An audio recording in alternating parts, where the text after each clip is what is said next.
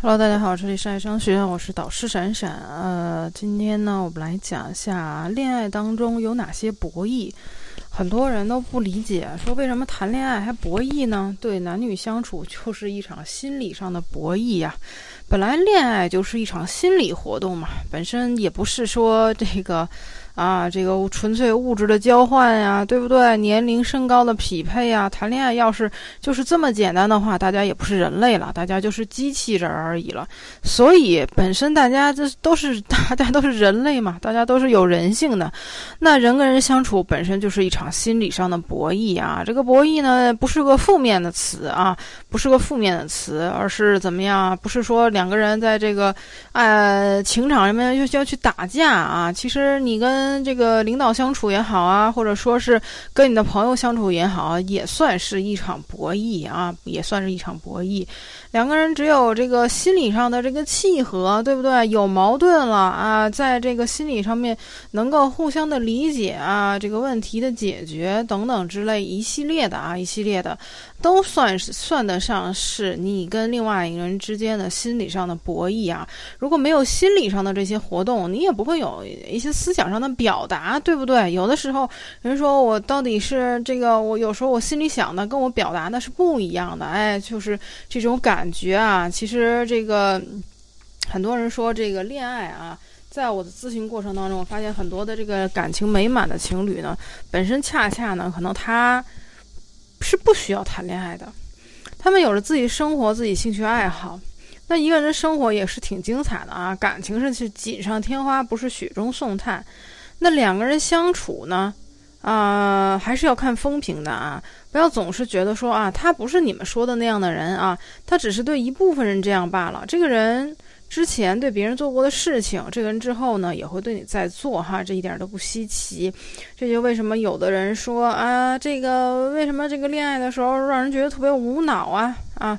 哎，这个控制了你的身心灵，对不对？有那种感觉哈，就这个呃，深陷于呃这个情感当中的男男女女啊，都容易怎么样？哎，就给对方加一个滤镜去美化哈，美化对方。有很多的这个恋爱当中惨案就是如此发生的，没有意识到啊，没有意识到说这个对方的本性是怎样的啊，反而给他加以美化，觉得对自己就是特别的啊，恰恰不是这样的。人际交往当中最重要的一个基础就是你自身的一个价值啊，你是什么样子的人，你就会遇到什么样的人。所以，如果你总觉得自己遇到的异性不满意，你不喜欢，那么建议你先看看你自己，是不是你本身对于你的理想对象就没有什么吸引力呢？说一句很残忍的话哈，为什么很多人说，哎，这个给我相亲的啊，老家相亲的这个媒婆啊，介绍人也好，为什么给我介绍女生？老是那么，我就是不中意啊！我看不上他们介绍的人，我就我就能看得上他们不给我介绍人。那其实啊，这个人与人之间就是一面镜子啊。为什么说是一面镜子？他眼中的你啊，你觉得自己是九十分，但在别人眼里，你可能也就是六十分。人家介绍人觉得说啊，你要是六十分的话，我不可能给你介绍一个九十分的姑娘啊，对不对？这样的话，这也是有损我自己的名誉啊，哈，介绍人媒婆的名誉啊，啊，这个九十分的姑娘也可能看不上你啊，等等之类的。对方在其实，在对方的眼中啊，在对方的眼中，你可能并不如你自己想象的那么好啊，有些盲目的自恋也是不对的。嗯，那你在交往的过程当中，可能也会听到不少次别人对我如何如何啊之类的这样的话。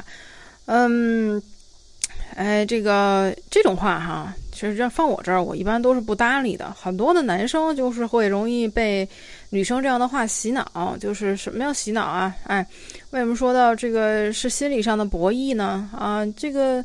女生一说的话啊，前任对我有多好多好，我前前任天天给我买什么什么，前前前任一年给我花多少多少钱，哎，这个男生心理上就受不了打击了，觉得呀，他是不是挑剔我对他不好？呀，我是不是配不上他？啊，呀，他是不是觉得这个我俩的这个这个条件啊，这个般不般配啊，等等之类的，哎。这个啊，要是有很多人吹嘘自己，别人对他如何如何，这个人啊，就是在自我炒作而已啊。这个人就是在自我炒作而已。因为一个人啊，能够让别人对他多好哈，不在于说啊，他去编排别人啊的一些行为，而在于说他自身的一个价值。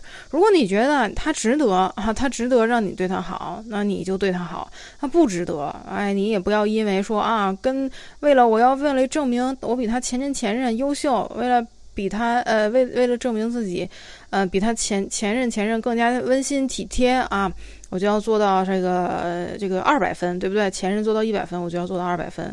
你是在跟？谁 PK 呢？你是在跟他的前任 PK 吗？前任这时候人上哪儿都不知道去了，对不对？有意义吗？你在跟空气 PK，对吧？你要知道，如果那个人真的像这个家伙描述的这么好的话，那他们早就在一起了呀，都对对他这么好了还不在一起，那说明了什么呢？对不对？这个人还现在还在和你相处，这说明了什么呢？说明了事实并非像他所说的那样。对吧？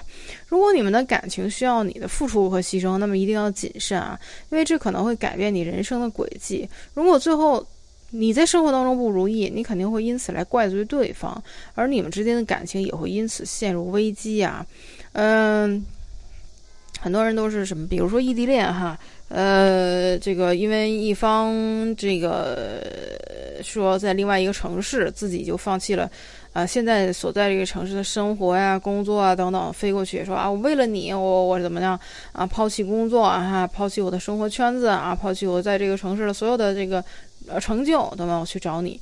啊，这个对一首先啊，一首先对方可能会很感动，一开始确实都很感动，觉得你为他付出了很多，牺牲了很多。但是你这种付出和牺牲感啊，不可能不会，不可能不要回报的。很多人都是哈，你自己如果是牺牲者和付出者的话，你会抱着一个，其实你内心会抱着一个非常高的啊，想要一个很高的回报率来去跟对方相处，这都是潜移默默化存在在两个人的长久的关系当中的。虽然有些人说我不图回报。啊，如果有有人不图回报的，那你简直是军民一家亲啊！就是你就是太太过于高尚了啊！这种太过于高尚的感情就不是正常人的恋爱哈。很多不合理的要求，并不是对方一上来就敢这么做啊。当你在相处的过程当中，刚开始感觉到有点点奇怪的时候，很有可能是对方在试探你。如果你不想和他那么早的去发生关系，呃，那么当对方去比如说接近你的时候啊。或者说跟你有肢体接触的时候，那你就要及时的制止，对吧？我看到之前有这个在网网络上面去提问哈，这个男孩子就是。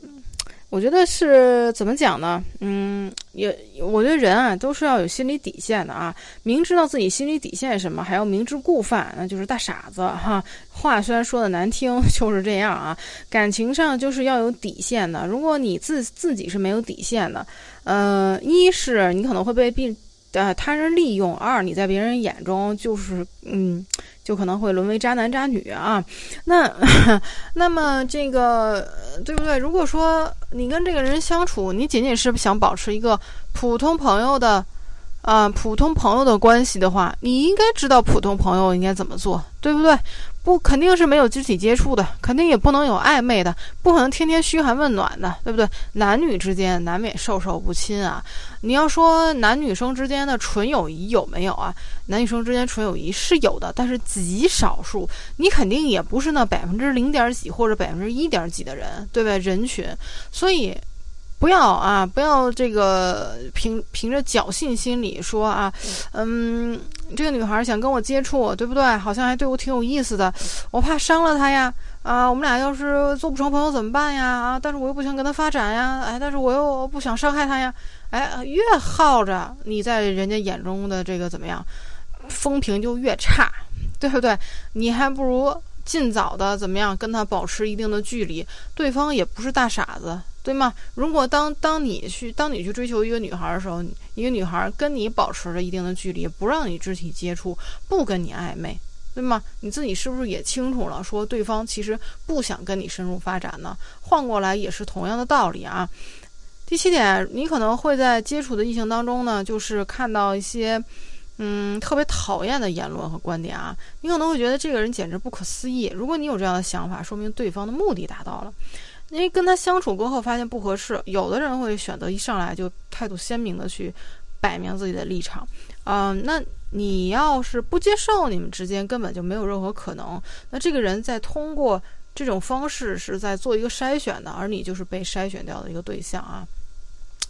小心感情当中的自证预言啊！我经常说，就是举个例子啊，你的另外一半呢，嗯，本身没有出轨，但是你偏偏要疑神疑鬼的觉得说他就是出轨了，于是呢，你给这个人施加了很大的压力，而这个人因为委屈和难过怎么样，他自然会找别人倾诉哈，就算是坐在他对面的大哥啊，办公室的普通的同事，都可能形成一种精神上的依赖啊。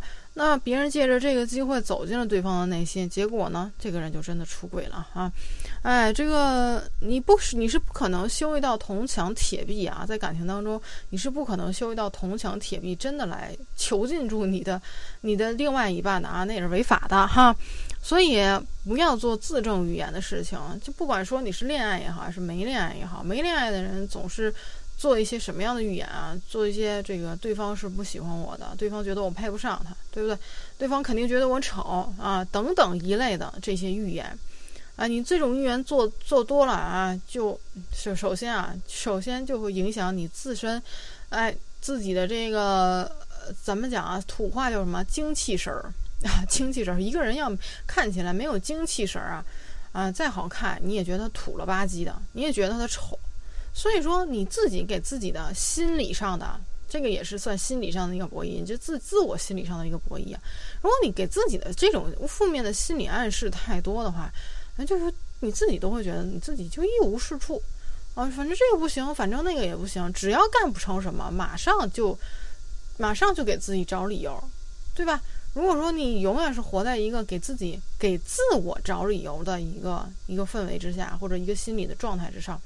说实在的啊，没有人能够真正的帮助到你了。后后就或者说后来就也没有人真正的能够觉得说，哎呀，呃，当个圣母拯救你一下，谁也不想当这个圣母，对不对？因为人觉得你自己深陷泥潭是你自己造成的。那咱们再说一点啊，就是最后咱们再说一点男女生心理上的一个博弈。你花钱给别人，对不对？同样的一个钱。那展现出来的信息是什么啊？这个人愿意，呃，给我花钱，应该是被我拿下了，给对方展现出来的信息啊是这样的。可是同样的钱，你花给自己，展现出来的信息是什么呀？这个人生活水平真高啊！我和这个人在一起，我要多花点心思，对不对？很多男生算不明白这笔账，觉得说我追女生嘛，我干嘛要给自己花钱呢？对吧？我就花钱花他花花钱给他啊，送个早餐，送个包，送个鞋，女生总有一天会被我感动的。女生就觉得说，如果我不不确定关系，我就能得到这么多东西，我还跟你确定什么关系呢？啊，对不对？那这个人的那对方那个女生的心思就不在你身上了，就不需要在你身上花心思啊。我不需要你在你身上花任何的心思，你就会对我如此的好，给我做大笔的投资，我干嘛还要跟你花心思呢？但是如果你把这个同样的建设的投资的金钱发花在自己身上，提升自己，女生会觉得说，哎，他跟我的生活的，哎，这个这个圈层好像是不一样的，跟我生活圈层还是高一级的，我就想往上爬，对不对？你不能否定，呃，女性在这个社会当中就是没有安全感的，甚至说，呃，我也承认有些，其实女性啊，咱们说她去向往更高的圈层也好，这不是就恶意去说她，我们都觉得说。女性在现在这个社会啊，获得的工作机会和知识学习知识机会，并不如男性多。所以，其实她成年之后啊，去凭自己的能力获得这个独立的经济啊，独立的这个啊，更好的这个社交圈，她是希望再往前、再往上去前进的。哎，就好像这个，就好像这个怎么样？这个这个。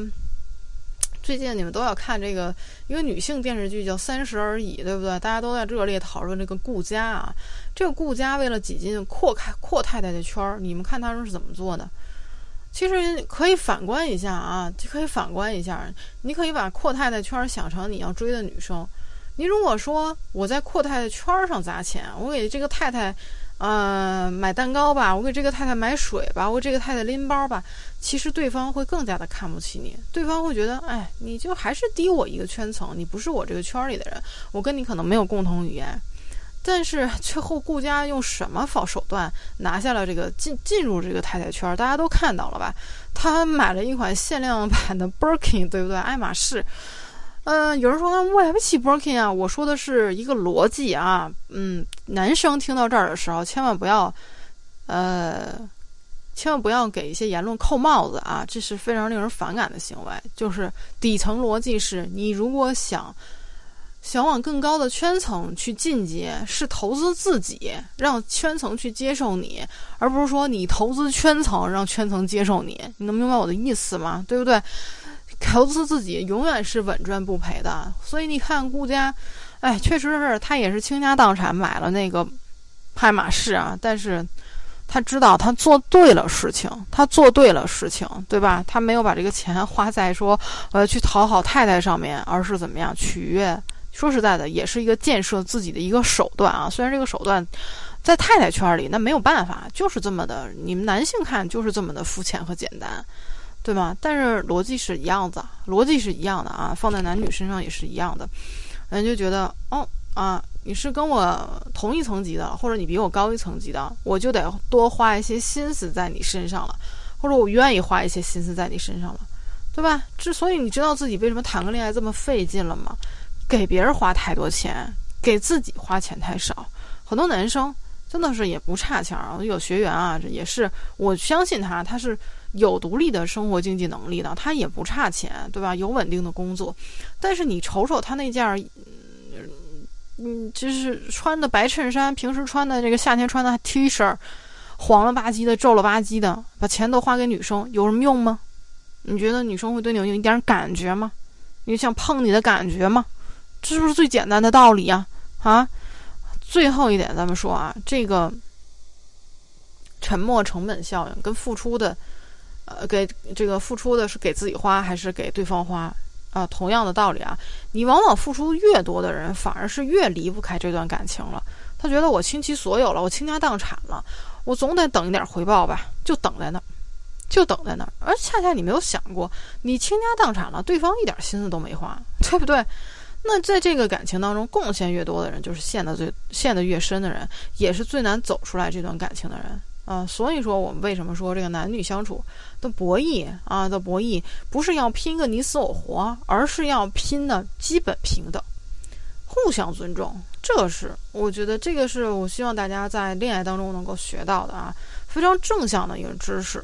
啊，博弈博弈不是说，呃，我去操控对方，我去打压对方，我们两个打打个头破血流，争出一个权力的胜负，对不对？在这个婚姻家庭、爱情爱情关系当中，我们要一定要争谁是家里老大。那这不是这不是博弈，博博弈，我觉得博弈最嗯精妙的吧，或者说最高级的是你们两个的博弈能够基本的平衡，形成一个动态的平衡，永远是动态平衡的一个过程，对吧？啊，彼此的付出也是基本的相等，你们才能相处的舒服，你们才能相处的舒服。你有时候会感觉说，跟这个人待在一起，我就是不舒服，很拘谨也好，啊，很紧张也好，或者说有的时候你很反感、很恶心也好，那都是不好的感觉。如果这样的感觉发生在你跟异性当中，那那这个恋爱肯定是没有办法谈的，对不对？你跟谁待在一起舒服，你就肯定更愿意去接近这个人。啊，所以其实你舒不舒服，也还最终还是一个心理上的反应，对不对？如果你觉得心理上舒服，你就不会觉得说啊，我为什么做了这么多，对方为什么只给我这一点点，对吗？哎，或者说你不会在心理上觉得说啊，这个对方为什么总是让我觉得热脸贴冷贴冷屁股，嗯，或者说为什么对方总是让给我一种压迫感等等，这些都是你心理上啊，心理上或者情绪上的一些反应。都会直接影响到你跟异性的一些相处，所以说这个谈恋爱啊，追求女生也好，或者说你是女生追求男生也好，都不仅仅是一些肤浅的面上的面上的事，啊，不是说啊来吧，咱把车钥匙、房钥匙往这一拍吧，咱俩相亲就对对吧？啊，对不对？虽然有那种可能，但我相信大部分人不希望出现这种场面，太冷血了。没有感情的，没有爱情的婚姻。就是已然是，已然是踏入坟墓了，对吧？没有感情基础，你可能进入的时候就是冷冰冰的，你可能离开的时候反而可能会更加撕得更加惨烈啊。嗯，好，那今天给大家讲了一点啊，呃，这个恋爱心理、恋爱心理上的一些博弈的知识或者道理吧。嗯，并没有说今天要讲很多的方式和方法，希望大家从意识上能够先改变，因为我发现很多人谈恋爱啊。嗯，是意识上的错误，包括说已经进入长期关系了，其实是也是意识上的问题。不管你是出轨也好，还是被 被另外一半伤害也好，还有很多人最近热议的那个杭州的那个案件也好，其实很多人说啊，怎么他就没意识到这个东西，对不对？其实很多的感情的问题都是什么意识的问题，意识的问题。当你没有意识，当你没有意识到这个。正确的是什么的时候，那你就会深信说啊，我现在做的就是正确，或者对方给我灌输的就是正确的，没有一个辩驳辩驳的能力和没有明辨是非的能力的时候，你不，你有可能会伤害对方，你很有可能最后伤害的是自己，对不对？所以说，希望大家在恋爱这条路上先改变自己错误的意识啊，先改变自己错误的意识，意识也是怎么样证明着你思维上的一个改变啊，呃。只有你的思维正确了，你的行为才正确，对不对？不要觉得很多人说这个啊，这个啊，抄抄套路吧，啊，学学段子吧，然后就女生追到手了。女女孩子要是你说十五六岁哈，十七八岁，你也许就追到手了。我觉得是有可能的，但问题是大家都是成年人了啊，你学的太肤浅的东西，到最后是不好使的啊。好，如果你有情感问题的话呢，都可以。添加啊，这个点击老师的头像啊，添加关注啊，在后台给我留言，嗯，把你的情感问题来跟我说一说啊，看我们找一下，我们找一下你跟这个女生，你追求的这个女生，或者说你现在追求这个男生，你们俩之间的博弈出现了什么样的问题，对不对？折在哪一点上面了啊？我们只有找到问题的根源啊，才能去着手去真正的解决这个问题。这个恋爱是。你可以想象啊，它是一个长串的过程，不是说他不是说我解决了这一句话，然后对方就一下就被我打动了，就爱上我了。那不是拍电视剧呢啊，我们说还是在现实生活当中，对不对？哎，也许这个女生追求男生，有的时候啊。有些时候有人说，女追男隔层纱嘛，对不对？但是男追女也就隔层山啊。那男生就知道了，其实追女生就是一个爬山的过程啊。要不要一起去爬山啊？对不对？这是一个过程，而不是说今天聊一篇啊微信，明天聊一篇微信，后他就应该爱上我了吧？没有那么简单啊啊！不是在做数学题啊，对不对？哎，不要拿公式去套你们之间的关系啊，对不对？很多人觉得说，啊，今天我对你挺好的哈，明天我也对你挺好的，后天你是不是就应该跟我回老家见我的爹娘啦？女生听完吓死了，对不对？哪有那么多应该呀？你的应该都是意识上的意识上的错误，对吧？除非有人愿意哈，除非有人愿意跟你保持一致的思想，对不对？那其实谈的也不是恋爱，仅仅是条件上的匹配。所以，我我提倡啊，所以我提倡什么？如果你是想谈恋爱的话，你还相信爱情的话，你就要学习正确的恋爱的思维，对吧？这个当代人，你觉得最可贵的是什么？是谈一场很真诚的恋爱，对不对？能条件匹配的时候，那太多了。你可以去婚介所，你可以回回家相亲，对不对？呃，甚至说去去哪儿哪儿相亲角，你就拿着板子去吧，啊。能匹配上的，你觉得合适的，你就跟他在一起，毫无感情可言，对吧？如果说你是这种选择的话，我觉得你就立马要去，立马去行动，立马去行动，因为这不涉及到任何思想上的问题了。你只要你一个人啊，你你选择什么样的路，你只要清晰思路清晰的去做，去坚持，对不对？我觉得都无可厚非啊。人嘛，就是。嗯，怎么过是咱们自己选的啊？你做了这个决定，你最后就是终究要为你当初做这个这决定啊付出代价啊，承担后果的。哎，所以啊，所有的成年人的男生女生啊，成年的男生女生，你谈恋爱之前先明白自己要什么，对不对？择偶的标准是什么？不是今儿爱一个，明儿爱一个啊。嗯，所以你有情感的问题的话呢，多来跟我老师聊一聊啊，不要就是自己闷在被窝里想啊。这大夏天呢，你也想不出什么来，对吧？好，那今天呢的课就讲到这里了啊。如果有情感问题的话呢，就来跟我私聊吧。下节课再见。